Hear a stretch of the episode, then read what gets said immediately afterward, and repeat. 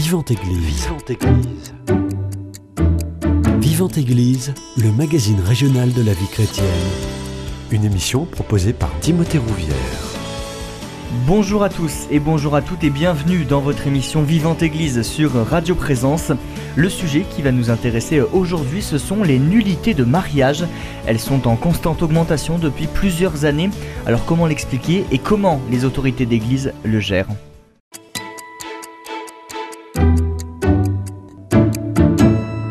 Et pour en parler, j'ai le plaisir de recevoir le père Claude Bressolette, ancien recteur de l'Institut catholique de Toulouse et spécialiste de cette question. Bonjour mon père. Bonjour. Merci d'avoir accepté mon invitation dans nos locaux 4 rue des Feuillants à Toulouse. On va rentrer directement dans le cœur du sujet. L'Église enseigne que le mariage est indissoluble, c'est l'un des quatre piliers de ce sacrement, et à côté elle reconnaît que le mariage peut souffrir d'une forme d'invalidité qui le rend nul. Est-ce qu'on n'est pas face à un paradoxe? Non, parce que le, le mariage repose sur le consentement. C'est le consentement qui fait le mariage. Et donc si dans l'échange des consentements de la part de l'un ou de l'autre des conjoints, il y a euh, une difficulté, quelque chose qui manque, qui n'est pas clair, euh, le consentement peut être considéré comme nul. Mmh.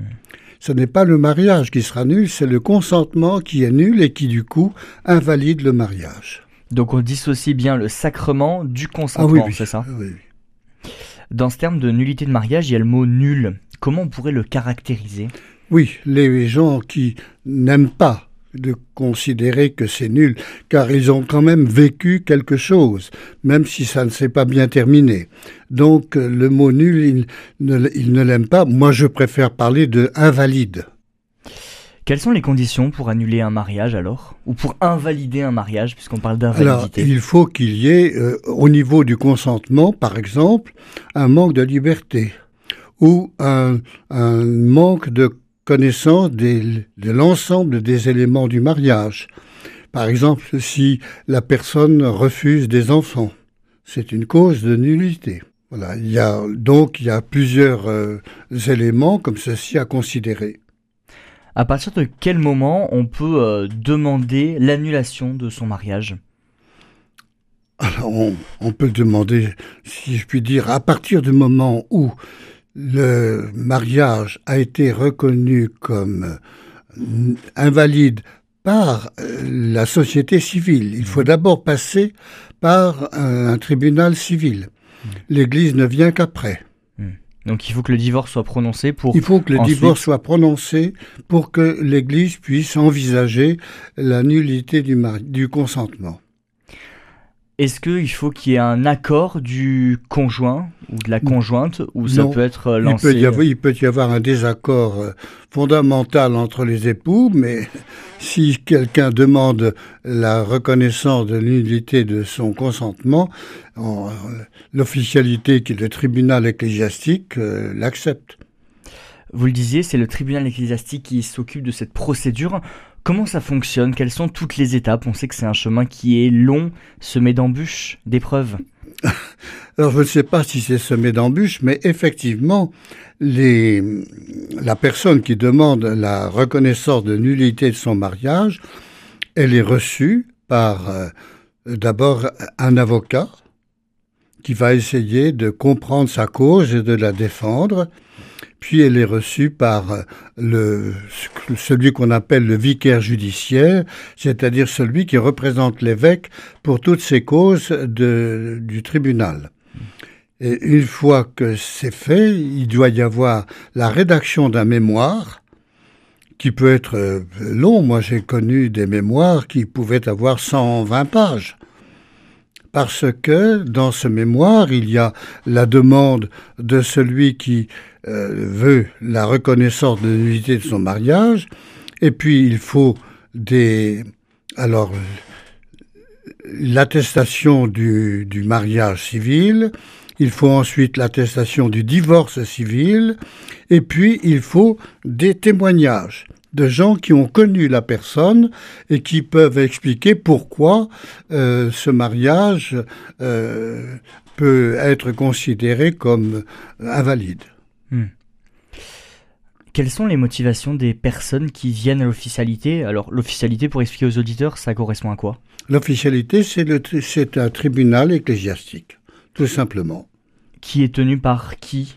Alors, il y a un, official qui est le, nommé par euh, l'archevêque euh, de, si on est à Paris, c'est l'archevêque de Paris.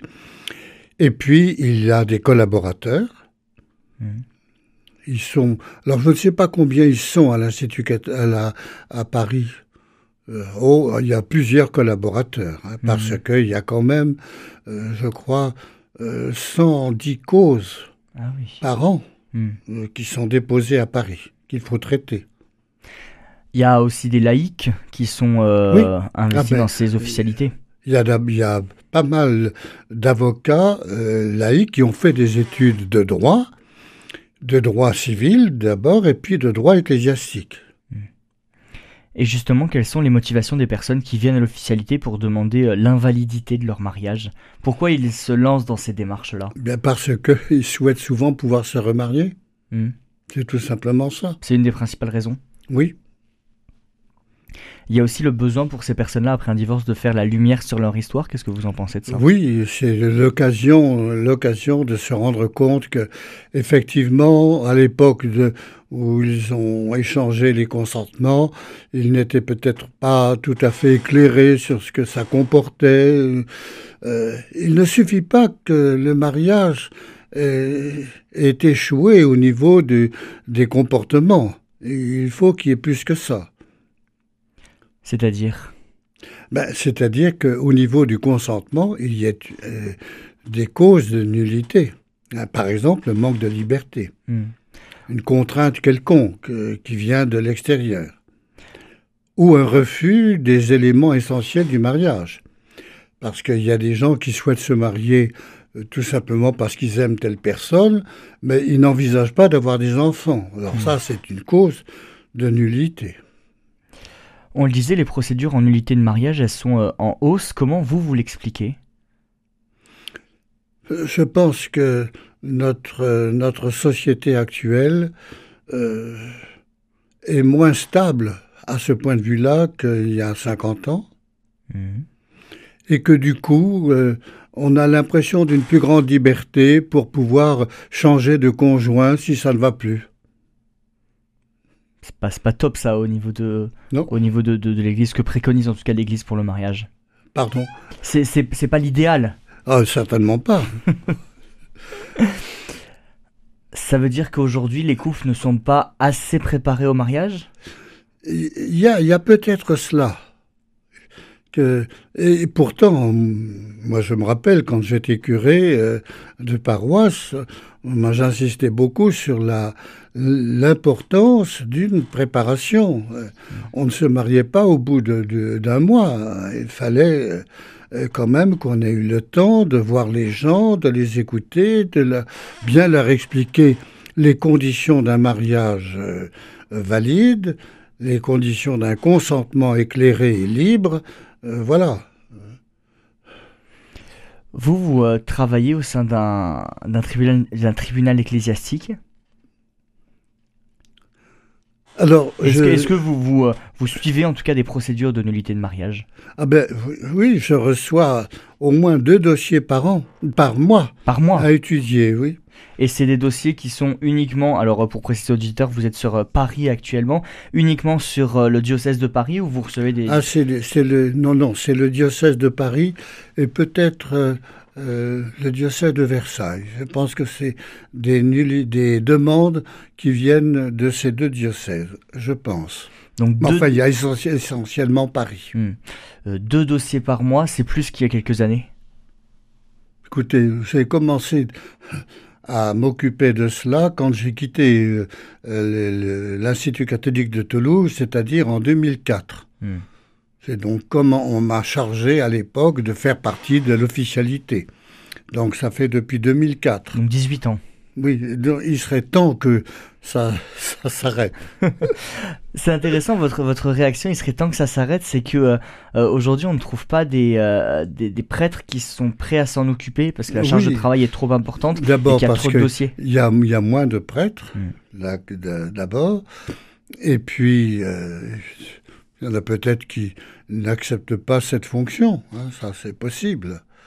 Parce que ce n'est jamais réjouissant de reconnaître des, que des mariages non seulement ont échoué, mais étaient, étaient invalides dès le départ. Hmm. Faut mettre la faute sur qui? S'il faut mettre la faute sur quelqu'un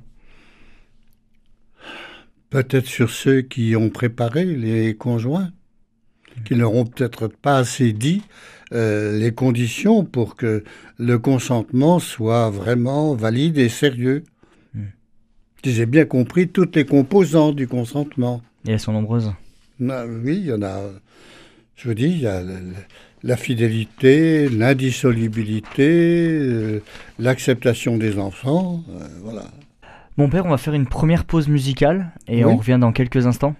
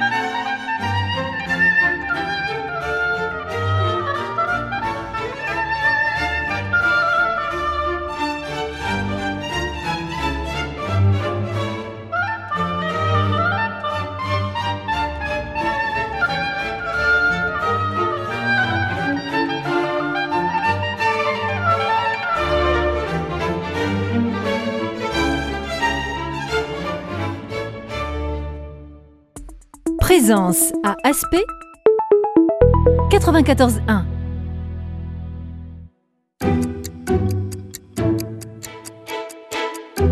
Vivante Église, Timothée Rouvière.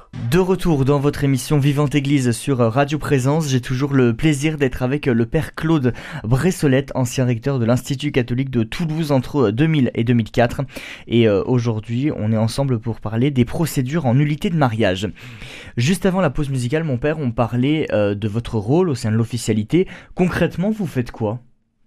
Ah bien moi, j'ai un rôle tout simplement de on, me demande de regarder tel ou tel dossier, de l'étudier et de me de dire si je considère que la, conclusion du dossier est, valable ou si je, je considère que non, il faut le recommencer les choses. Recommencer les choses, c'est-à-dire euh, amener d'autres éléments supplémentaires? Voilà. Hmm. C'est qui qui prend la décision pour invalider un mariage ou euh, le ah bien, euh, si vous voulez ça, ça, suppose un tribunal composé de trois juges. Un juge de l'officialité qui est euh, habitué à tout cela et puis des juges comme moi qui ne suis pas un membre habituel de l'officialité et qui suis j'ai été en paroisse euh, bon, et puis un autre euh, juge. Donc il faut trois personnes pour pouvoir euh, porter un jugement sur le mémoire et le dossier qui a été présenté. Savoir si on, a, on reconnaît la nullité de ce mariage ou pas. J'imagine que c'est une décision qui est très difficile à prendre, d'invalider un mariage. Oui, c'est ça n'est jamais. Enfin, personnellement, je trouve que c'est toujours difficile et ça fait toujours euh, euh, un peu mal au cœur de voir que des gens se sont engagés sans peut-être avoir bien pris conscience de ce que supposait l'engagement et du coup, eh bien, renoncent euh, en cours de route ou bien se disputent et puis se fâchent et, abandonnent. Hmm. Pour revenir sur les différentes étapes pour invalider un mariage, vous parliez de ce fameux mémoire qui est plus ou moins long. Euh, c'est-à-dire que c'est aussi un travail euh, personnel de recueil de témoignages de la part de la personne qui souhaite faire annuler son mariage. Bien sûr. Oui, il faut, dans, dans les dossiers que l'on reçoit, il y a euh, effectivement le, mémoire de la personne qui demande l'unité du consentement qu'elle a échangé, puis il y a les, il faut l'attestation d'un mariage civil. Mmh ensuite, nous avons euh, les témoignages de personnes qui ont connu les, mariés et qui peuvent éclairer le, tribunal sur les, raisons, est-ce qu'elles sont valables, est-ce qu'elles sont euh, excessives? Ou est-ce qu'elles sont qu'on ne peut pas les reconnaître? Parmi ces personnes qui interviennent, ce sont des amis, des proches de la famille, c'est ça? Oui, ça peut être euh, tout à fait des, euh, gens. Euh, enfin, de toute façon, il faut qu'ils les aient connus. Il y a une crainte peut-être de la part de ces personnes d'aller contre un, sacrement qui a été pris devant Dieu? Alors, ça, il faudrait les interroger. Euh, au niveau des, des, dossiers, on ne se rend pas nécessairement compte de l'attitude des personnes qui ont, qui ont témoigné. Est-ce qu'elles étaient contentes de cela? Est-ce que ça les ennuyait? Est-ce qu'elles étaient contraintes? Ça, je ne peux pas dire.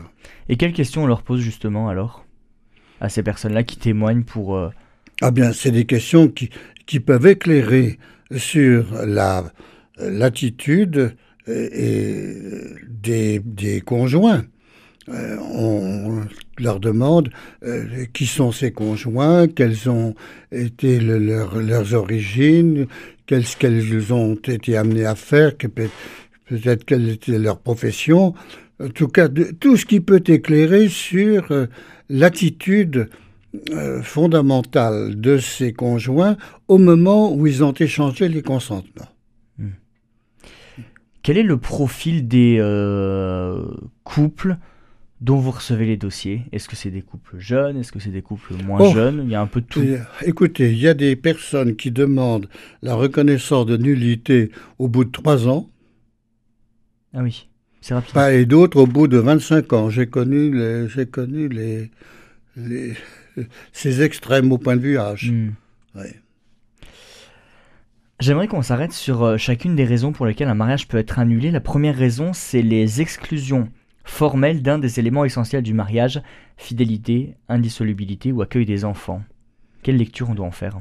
Ah ben, effectivement, si, si quelqu'un pense que c'est un mariage quasiment à l'essai, pour voir si ça marche, et qui n'accepte pas l'indissolubilité, c'est une cause de nullité.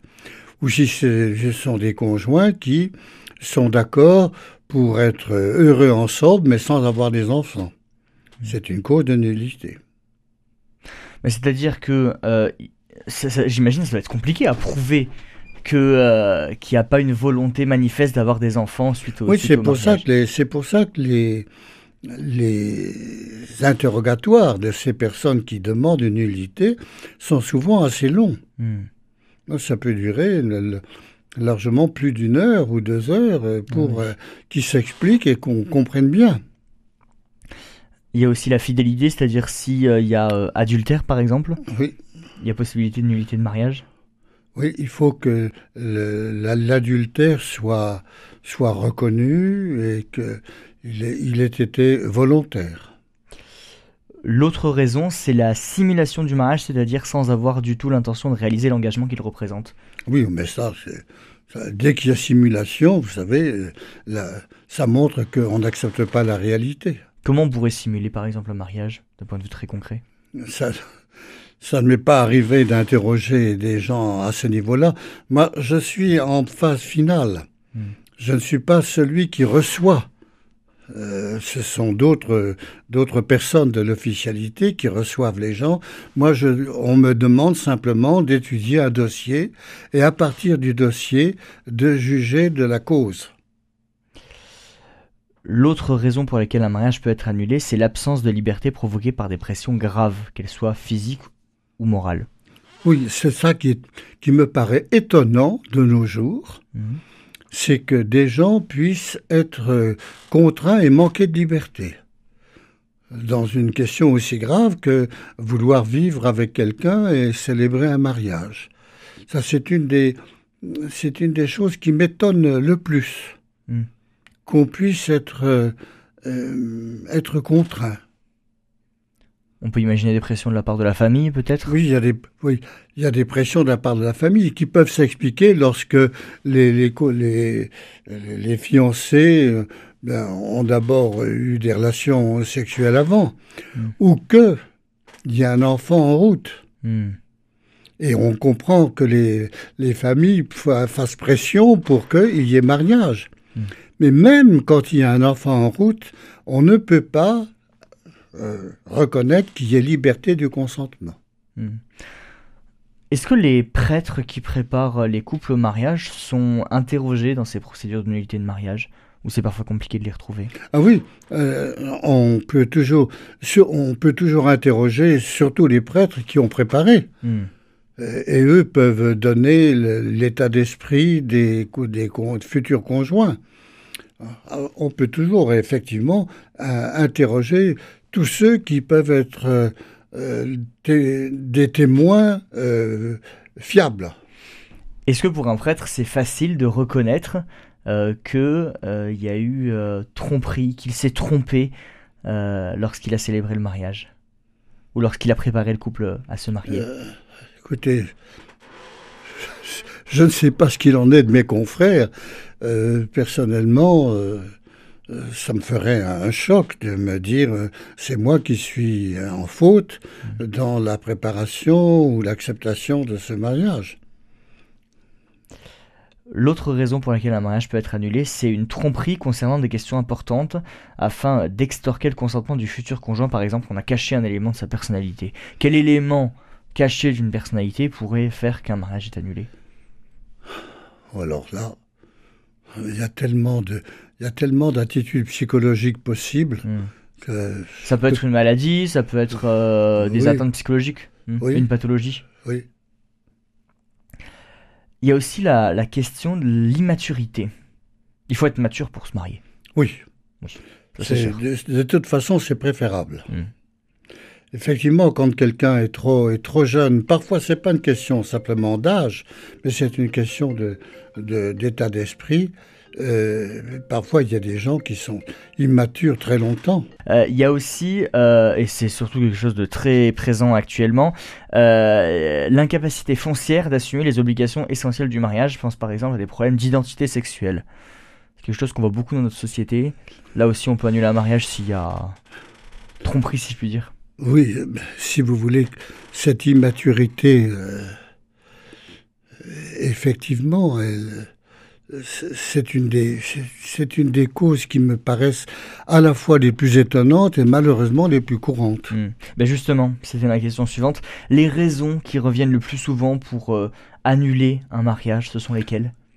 Reconnaître la nudité. Hein. Reconnaître la nudité. Il n'y a, que le souverain pontife, le pape lui-même, dans des conditions très précises, qui peut ah annulé. L'Église n'annule pas, elle reconnaît, elle une, reconnaît nullité. une, nullité. Voilà. C'est la différence qui est, importante. Euh, justement, vous, vous parliez du, pape, lui, il peut annuler un mariage.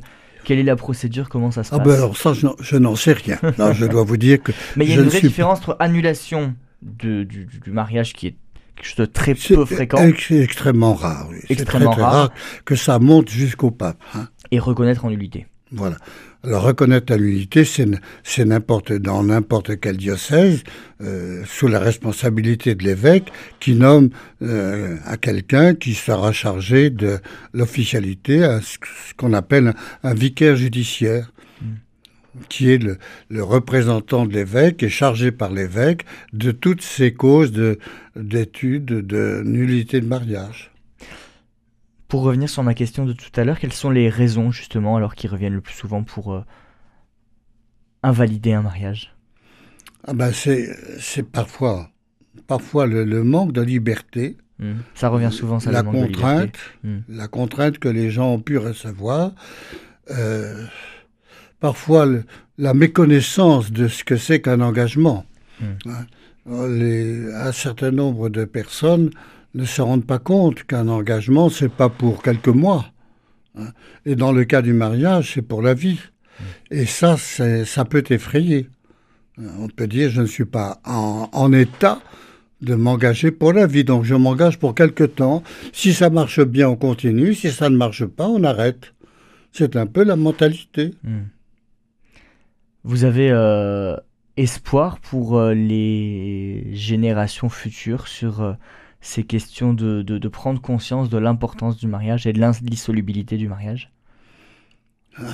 Qu'est-ce que vous auriez justement à, à, répondre à ça ou quel conseil à donner à, à tous ceux qui se posent la question du mariage? Bah, Écoutez, je pense que d'abord il faut qu'ils ils aient pris le temps de bien se connaître, hmm. qu'ils aient bien réfléchi sur ce qu'ils veulent faire et puis, une fois qu'ils sont engagés, qu'ils tiennent leur engagement. Mais ça, c'est... Euh, la, société actuelle ne porte pas à la fidélité d'un engagement. Hmm. C'est l'amour consommable, on dirait, on a l'impression aujourd'hui. Ça nous plaît, on reste, ça nous plaît pas, on exactement. C'est pour ça que la préparation au mariage demande du temps pour que les gens aient bien euh, l'occasion de réfléchir à ce qu'ils vont faire le fait d'avoir une vie de prière euh, en couple, quotidienne, régulière, ça permet aussi. Ah, je pense que ça, ça peut aider. Hein. Mm. Parce que euh, il y a inévitablement des frictions toujours possibles dans un mariage, et là, il faut être capable de pardonner. Hein. La capacité du pardon me paraît essentielle dans une vie conjugale. Euh, je ne peux pas le dire par expérience, mais ça me paraît essentiel. Mm. Si on ne sait pas pardonner, c'est pas la peine de s'engager. Mon père, je vous propose qu'on fasse une nouvelle pause musicale et on revient dans quelques instants. D'accord.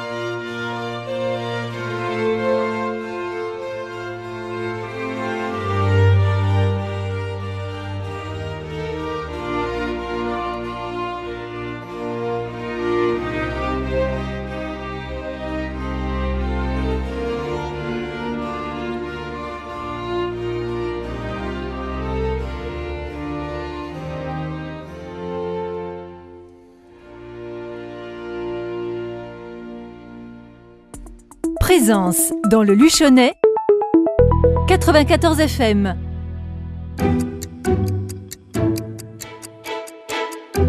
Vivante Église, Timothée Rouvière. De retour dans votre émission Vivante Église sur Radio Présence, j'ai toujours le plaisir d'être avec le père euh, Claude Bressolette, ancien recteur euh, de l'Institut catholique de Toulouse entre 2000 et 2004, pour parler des procédures en nullité de mariage. Mon père, pourquoi l'Église prononce-t-elle des nullités de mariage Ça ne la réjouit certainement pas. Ça c'est sûr. Mais c'est parce que euh, elle ne peut pas refuser en toute justice des demandes euh, valables ou éclairées faites par des personnes. C'est aussi pour être en vérité avec Dieu, c'est pour permettre à ses fidèles de rester en vérité oui, avec Dieu. Oui, oui. Parce que pour vous, ce n'est pas être en vérité avec Dieu que de euh, d'être divorcé et ne pas forcément faire de procédure de nullité de mariage Alors la question, la question du, des divorcés est toujours une question difficile.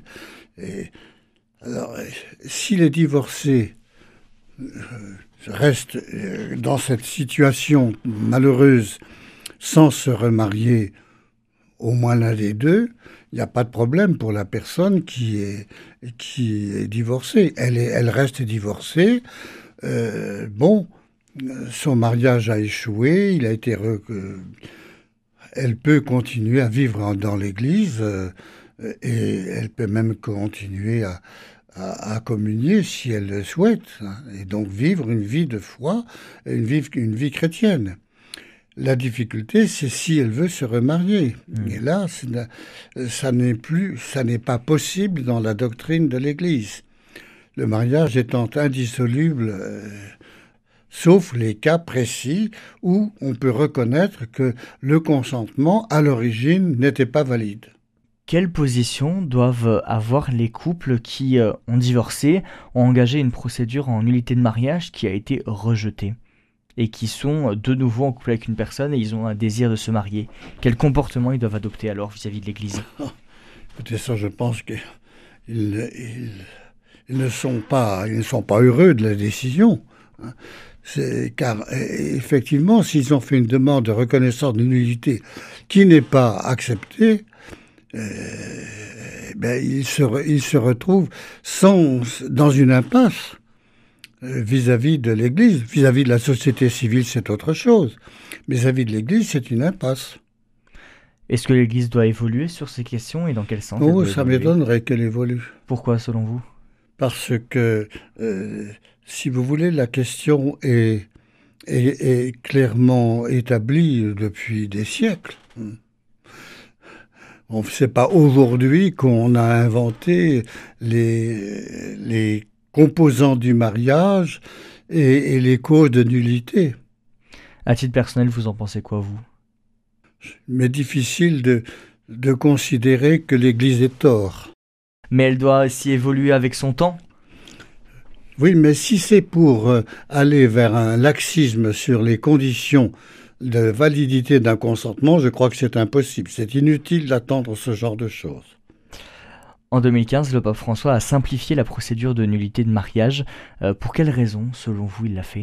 Écoutez, alors là, je ne connais pas de façon précise euh, ce, qui, a été décidé par le pape. Euh, probablement, le, vicaire judiciaire à Paris connaît bien la question, mieux que moi. Moi, je ne suis qu'un juge à qui on fait appel une fois par mois. Euh, donc je suis pas, je ne baigne pas dans dans le, ces circonstances. Et donc je ne sais pas ce que les, les, la simplification que le pape a apportée. Là, je ne le connais pas. Mais en tout cas, on sent une vraie volonté de sa part de, de simplifier cette procédure qui est longue. Oui, longue. Ah ben, les procédures sont longues. Hein, euh, quand vous venez pour la première fois voir un, un, un avocat à l'officialité à Paris, que vous lui exposez votre problème, l'avocat va vous dire si c'est envisageable d'avoir une réponse positive ou si vraiment ça n'est pas envisageable, donc c'est même pas la peine d'essayer. Mmh. Ah, les choses sont posées dès le début. Oui, oui. Si c'est l'avocat qui doit euh, éclairer la personne qui vient, parce qu'il y a des gens qui se font euh, des illusions sur euh, l'ARCA. C'est, c'est pas simplement parce qu'on ne s'entend plus au bout de trois ans que ça suffit pour déclarer la validité d'un consentement. Et avant d'imaginer une quelconque procédure, avant que le divorce soit prononcé, il faut que les couples soient aussi aidés et accompagnés et acceptent de se faire aider et accompagner pour régler leurs euh, problèmes du quotidien. Oui. Alors là, c'est L'essentiel pour eux est d'avoir des amis qui peuvent les soutenir, les conseiller, de connaître un, prêtre qui soit un ami, qui ne soit pas l'un des juges de l'officialité, justement, euh, pour les aider à envisager la suite. Si la procédure est validée, acceptée, si je puis dire, comment ces personnes-là sont considérées par l'Église? Ils ne sont plus considérés comme divorcés alors? Alors le, divorce est une réalité civile. Hmm. Ce n'est pas une réalité dans l'Église. Alors ils sont... À, partir du moment où ils ont divorcé, euh, l'Église euh, reconnaît qu'ils ne sont plus mariés civilement, mais ils peuvent rester mariés euh, religieusement. Si l'échange de leur consentement a été quelque chose de valide, euh, même s'ils ont divorcé civilement, l'Église continue à les considérer comme mariés, mmh. si l'échange des consentements a été valide. Si on peut prouver qu'un euh, des moments, euh, une des composantes essentielles de l'échange des consentements n'est pas là, l'Église peut alors à son tour reconnaître la nullité de l'échange des consentements, ce qui fait que le mariage sera considéré comme non valide. Se pose aussi la question des enfants. Ah, Quelle place pour, euh, pour ces enfants qui sont nés euh, pendant un mariage et pour lesquels euh, le mariage de leurs parents est rendu invalide? Ben, C'est une situation toujours très malheureuse pour les enfants. Ça, il y en a qui s'en remettent assez bien, il y en a d'autres qui sont marqués pour la vie par le fait que leurs parents se sont séparés.